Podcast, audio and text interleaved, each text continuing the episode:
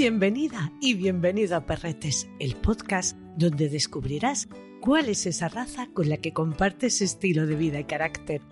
Soy Toñi Martínez, una enamorada de los perretes. Siempre me río con mis amistades porque miro más lo que les doy de comer a mis perretes que lo que como yo. Anda, dime la verdad. Ah, que a ti te pasa lo mismo. Yo quiero que sus ingredientes sean carnes y pescados frescos, que aporten proteínas de máxima calidad, naturales, que mejoren el bienestar de mis perretes y gaturris, que conserven todo el valor nutritivo original gracias a procesos de elaboración respetuosos. Esa misma inquietud es la que hace que OUNAT, la nueva marca de alimentación para perretes y gaturris, elabore sus recetas con carnes y pescados frescos y con los mejores ingredientes, tal como tú lo harías. Los cocineros de OUNAT se encargan de poner todo el cariño en la comida que preparan, incluyendo en todas sus recetas carnes y pescados frescos e ingredientes como manzanas, plantas aromáticas, aceite de salmón y algas, sin colorantes, conservantes ni aditivos artificiales. La variedad más amplia de alimentación natural de alta gama adaptada a todas y cada una de sus necesidades completa y equilibrada. OUNAT es una cooperativa honesta y transparente que aplica estos valores al etiquetaje del alimento y a sus recetas. Descubre OUNAT, pásate por su web o wnat.com para ver todo su catálogo. También lo encontrarás en clínicas veterinarias o en tu comercio especializado más cercano. Pongo y Perdita, Cruela de Vil y su obsesión por su precioso pelaje moteado. Quince cachorretes que han sido secuestrados. Seguro que la has visto más de una vez. Una raza más que conocida en el universo infantil sin ninguna duda. Hoy te hablaré del dálmata. En las tumbas egipcias podemos ver en los grabados a perretes con manchas repartidas por todo el cuerpo junto a carros tirados por caballos, lo que nos puede llevar a pensar que esta pudiera ser su cuna. También se les relaciona con la India e incluso con la antigua Grecia. En algunos frisos aparecen perretes manchados realizando tareas de caza. Cabe la posibilidad de que los fenicios, en sus viajes comerciales, difundieran la raza a ambos lados del Mediterráneo.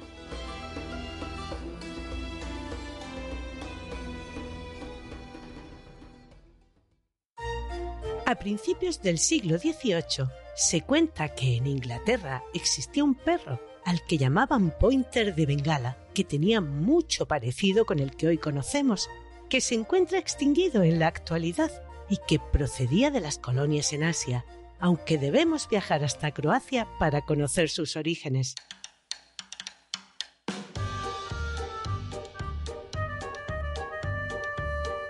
Se cree que fue el señor Yuri Dalmatin, allá por el siglo XVI, el que los criaría, y de ahí su nombre, a partir de unos perros que se traería de Turquía, aunque también se piensa que este les viene dado por la región croata de Dalmacia. Entre los siglos XVI y XVIII podemos encontrarlos en crónicas eclesiásticas y en pinturas, como es el caso del altar de María con Jesús y los ángeles, en una iglesia en Croacia y cuya fecha está datada entre 1600 y 1630, y en los frescos de Zoastrog por lo que esto nos lleva a fijar su origen en esta región.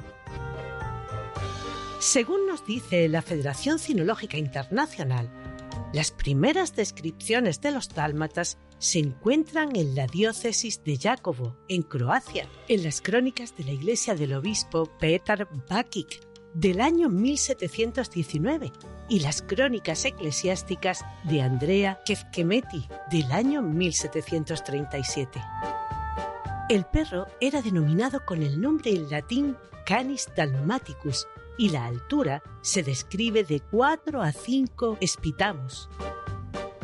Thomas Pennant describe esta raza en su obra Hipnosis de los cuadrúpedos del año 1771 como muy independiente. La llama Dalmatian y escribe sobre sus orígenes en Dalmacia. Un trabajo de Thomas Bewick, publicado en 1790, se refiere a esta raza como dálmata o perro de coche.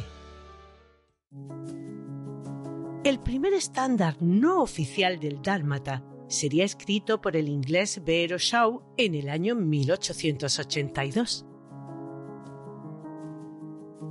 En sus orígenes, su labor fue la de perro de caza de muestra. Entre los siglos de la Edad Media se convirtieron en acompañantes de la nobleza europea, especialmente entre la inglesa y francesa, que les consideraban como un signo de distinción llevarles en sus desplazamientos junto a sus carruajes. También posarían junto a ellos para ser inmortalizados en lienzos. Tras la Primera Guerra Mundial, su popularidad creció de manera considerable. En los años 30, en Inglaterra, nacen perros de mucha calidad que mejorarían la raza en todo el mundo ya que su descendencia sería exportada a otros países, llegando a ser incluso la base de cría de afamados criadores americanos. Se realizaban competiciones para valorar las habilidades naturales de estos perretes para desarrollar su función de acompañante de carruajes. Se daba más valor a su capacidad de trabajo que a su aspecto. Una vez terminada la Segunda Guerra, se les comienza a ver como perros de compañía y participando en exposiciones caninas. El Club del Dálmata en Inglaterra daría forma al primer estándar oficial de la raza, que sería publicado el 7 de abril de 1955 por la Federación Cinológica Internacional, con el nombre Perro de Caza Dálmata encuadrándolos en el grupo 6, perro tipo sabueso y perro de rastro.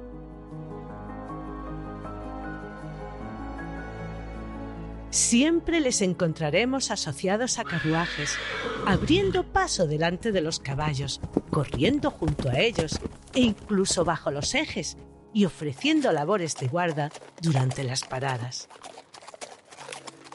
Su capacidad para hacer largos trayectos sin perder el ritmo, ya que tenían y tienen un cuerpo bien atlético, y su apego a los caballos, haría que se les utilizara principalmente para estas tareas. Se les podía ver en toda Inglaterra hasta que la aparición de los vehículos a motor diera lugar a que este tipo de transporte fuera desapareciendo, con lo que el dálmata perdería su trabajo esa labor para la que fue seleccionado.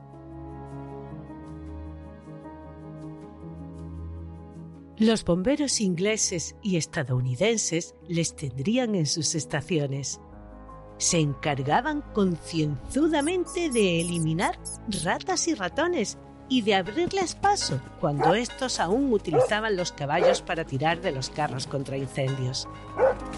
Se mantenían junto a los caballos y los tranquilizaban, al mismo tiempo que vigilaban el carro y les ayudaban a buscar personas, demostrando ser también buenos perretes de rescate. Cuando estos se motorizaron, se quedarían junto a ellos convirtiéndose en fieles acompañantes y se les vería sentados junto a los conductores de los camiones.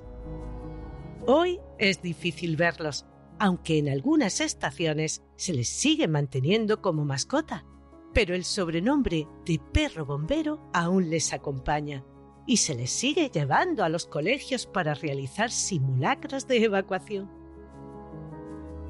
Para los bomberos es un perro muy querido por ser el perro de su patrón, San Florián,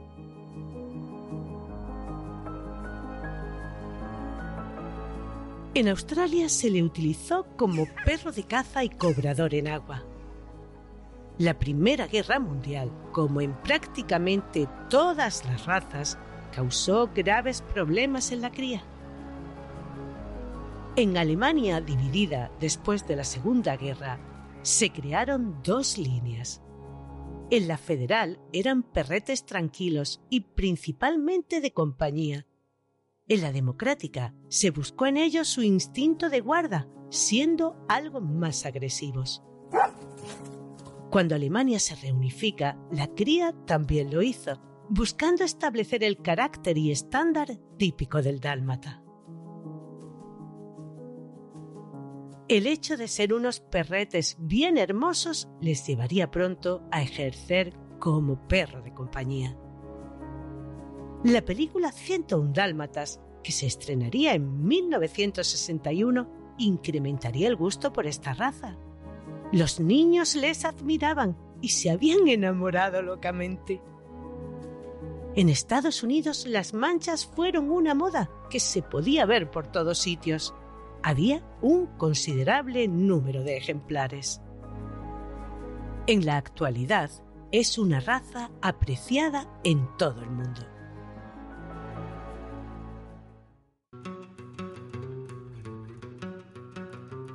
Nos encontramos una vez más ante un perrete que tiene carácter, un alto nivel de energía y necesidad de actividad tanto física como mental su pasado está grabado en su genética y aunque ya no haya carros con los que correr, necesita hacerlo. Son muy amables, algo cabezotas, independientes y para quien no los comprende, rebeldes, cosa que no es para nada cierta. Lo que sí tendrás es que educarle y socializarle correctamente para que no se vuelva miedoso ni agresivo sino que sea un perrete seguro y estable. Tienen una gran capacidad para aprender todo lo que quieras enseñarle. David García Suárez, nuestro experto en conducta canina, nos explica cómo.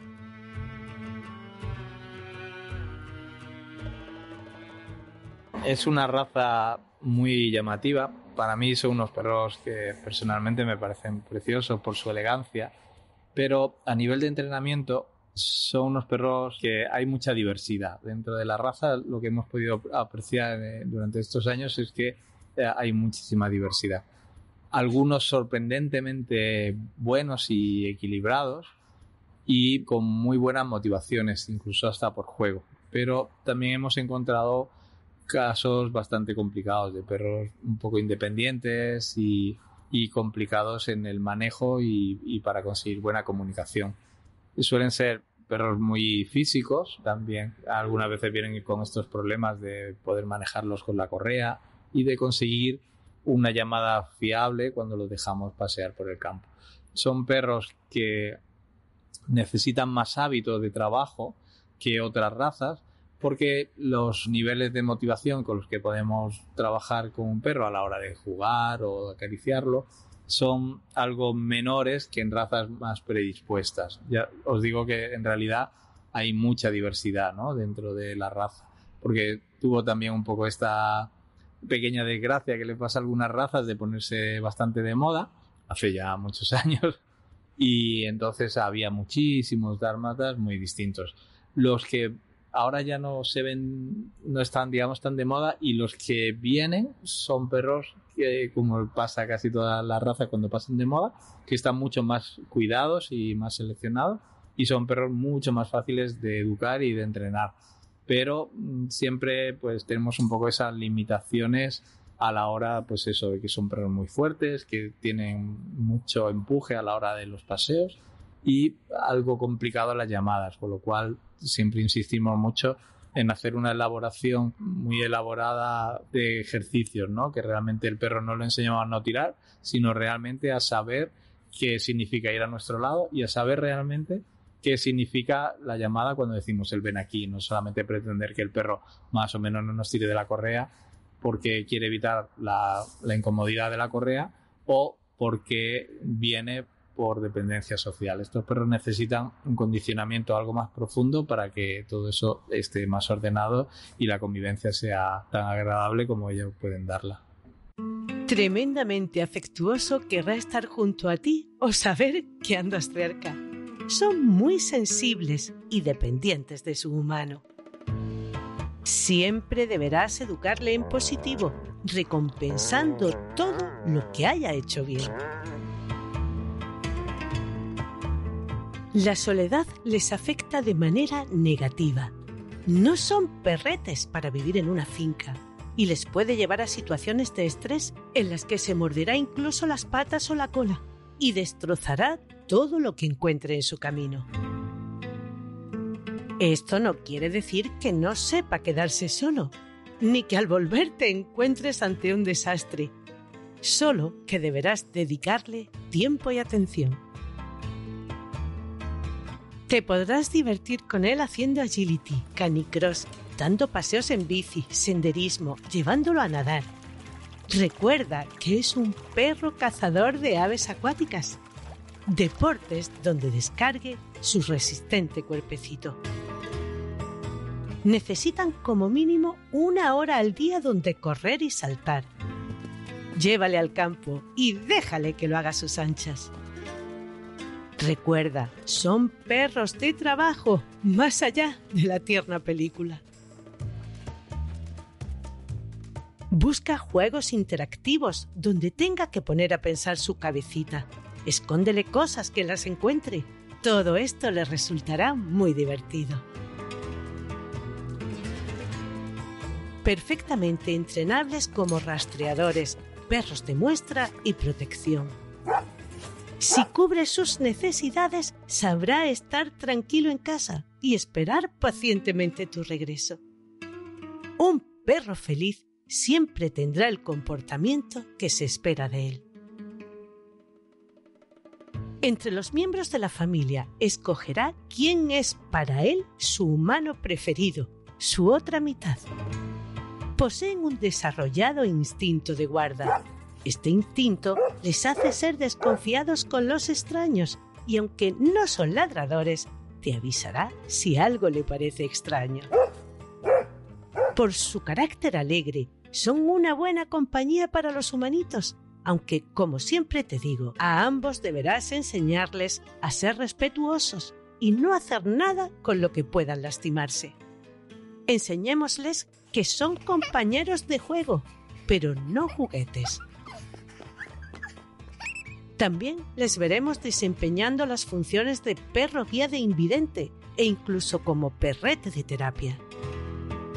Sienten predilección por los caballos, pero conviven bien con casi todas las especies, aunque pueden mostrarse territoriales con otros perros.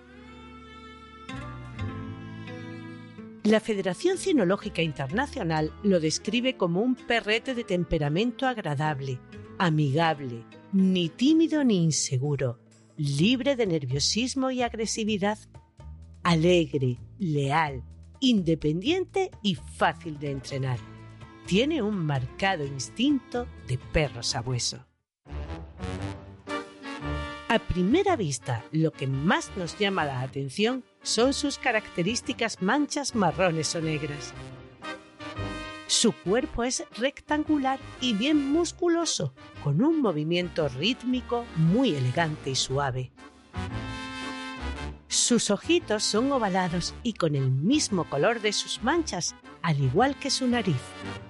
Las orejas en la parte superior de la cabeza, lo que se suele llamar inserción alta, y caen hasta el ángulo interior del ojo un cuello fuerte y una cola que continúa la línea de su espalda, bien larga y en forma de sable. Su pelo es corto, muy brillante, duro y denso sobre todo el cuerpo.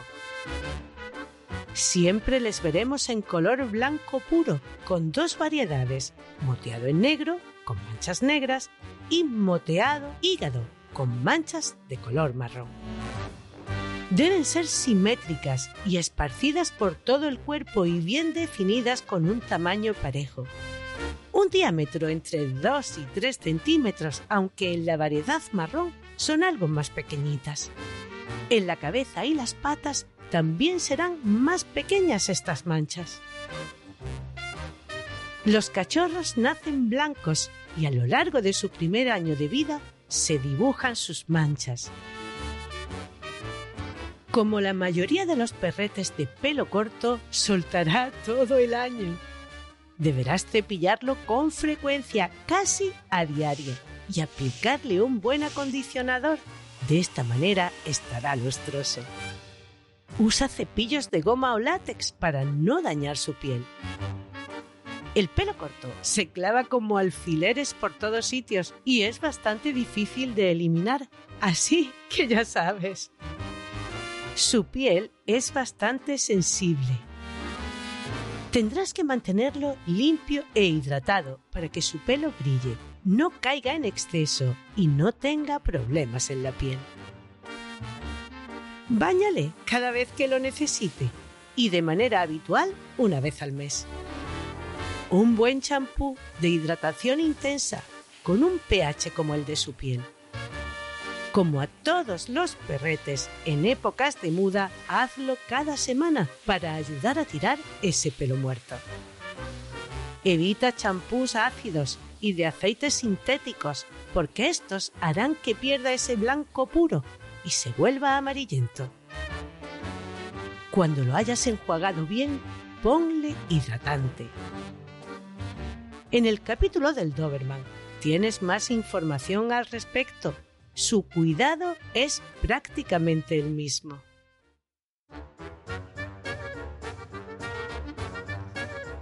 Es más que sabido que todo ser vivo puede tener sus dolencias. En el caso del dálmata, son perretes bastante sanos, pero sí tendremos que tener en cuenta cuestiones como la sordera, que es de tipo hereditario.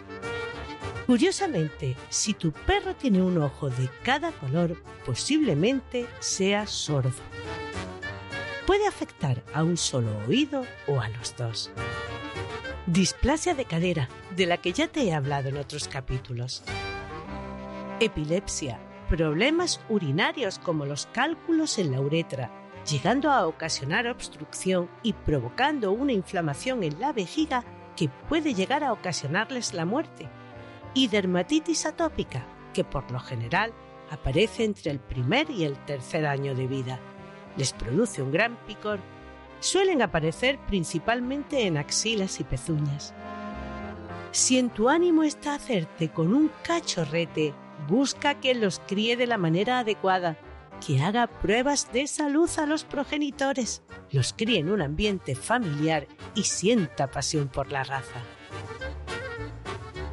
Por su propensión a la piel atópica y problemas con el ácido úrico, deberemos evitar que coma carnes rojas y pollo que no contengan purinas. Es preferible darle piensos de salmón o pescado, de buena calidad, bien balanceado, con todos los nutrientes necesarios y que tenga siempre agua abundante a su alcance para que se mantenga hidratada. Son bastante comilones, por no decir glotones.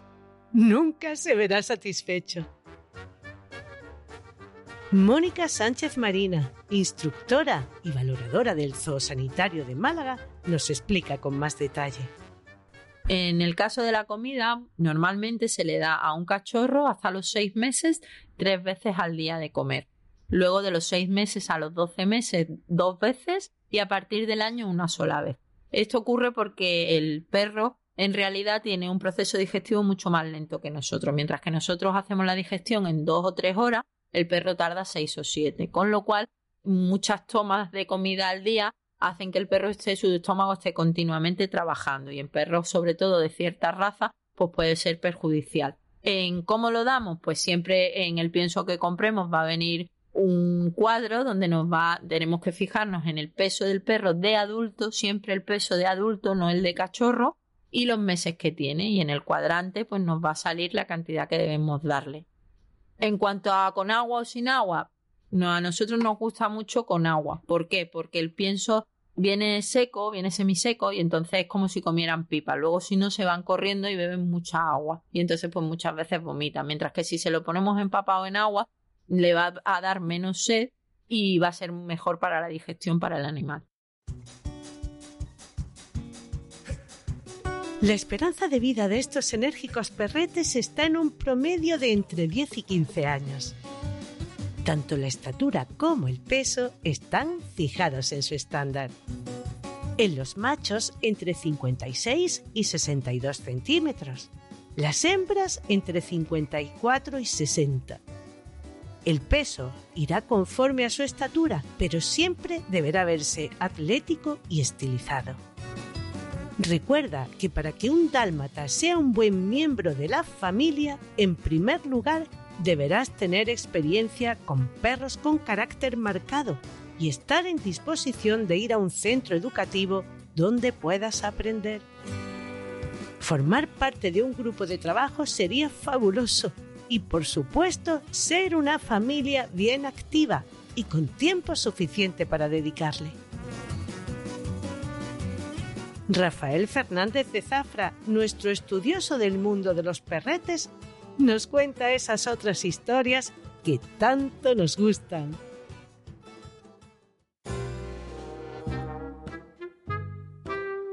El dálmata, nuestro más pintado, alegre y exótico perro dentro de la cenofilia, que se conoció en la antigüedad con los nombres de braco de Bengala y también como braco de Dalmacia. Era un perro que en sus principios, en la Inglaterra victoriana, acompañaba a carruajes como complemento de color dependiendo del color vertido de los caballos. Si así los caballos eran marrones, se acompañaban con perros blanco hígado, si eran negros, se acompañaban con perros blancos y negros. Al ser propiedad de familias ilustres y al haber entre los miembros de esa familia ilustre voluntarios y también miembros honorarios del cuerpo de bomberos pasaron a acompañar a los carruajes antiguos de bomberos con ejemplares donados por estas familias. De hecho, podréis comprobar en pinturas antiguas e incluso actualmente hoy cómo este perro es la mascota preferida de estos cuerpos de bomberos alrededor de todo el mundo. Pero os voy a contar la anécdota, la anécdota familiar. Mi padre, como he dicho en otras ocasiones, le encantaba la raza. Y tuvimos una perra que mi padre le puso, por lo bien manchada que estaba, traje gitana. Ha sido una de mis pesadillas de mi juventud, porque la perra con la edad se quedó sorda, algo también por parte típico en algunos ejemplares de esta raza, que gracias a Dios cada día es menos, y esta perra dormía apoyada contra la puerta de la, de la calle cuando nosotros salíamos en aquellas juerguecillas cortas que nos podíamos pegar de jóvenes. Mi padre era muy estricto con la hora. Cuando nosotros empujábamos la puerta, aquella maldita empezaba a ladrar como una loca porque era sorda, como he dicho, y se apoyaba contra la puerta para ver si venía alguien por la noche. Y claro, se levantaba mi padre a darnos la regañuza. Y os voy a contar más. Yo, con el tema del perro, solo he tenido una denuncia en mi vida. Como la perra era sorda, la sacábamos a pasear por la playa, junto con otros perros nuestros, y para llamarle la atención le tirábamos chinitos. ¿Cuál es nuestra sorpresa? Que de pronto viene una pareja de la Guardia Civil a decir que una señora extranjera me había denunciado porque yo le estaba tirando piedra a los perros. Y les demostré que la perra era sorda y que le tiraba los chinitos cerca para llamar su atención. Una raza maravillosa de la cinofilia, que es uno de esos maravillosos compañeros de mi juventud que jamás, jamás, jamás podré olvidar.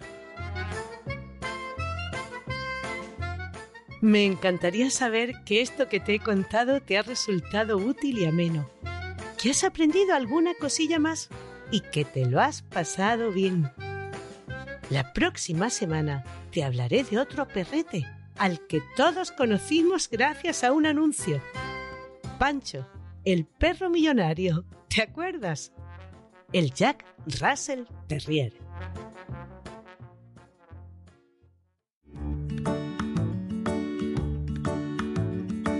Has escuchado Perretes, un podcast de Toñi Martínez con la colaboración de Mónica Sánchez Marina, Rafael Fernández de Zafra y David García Suárez.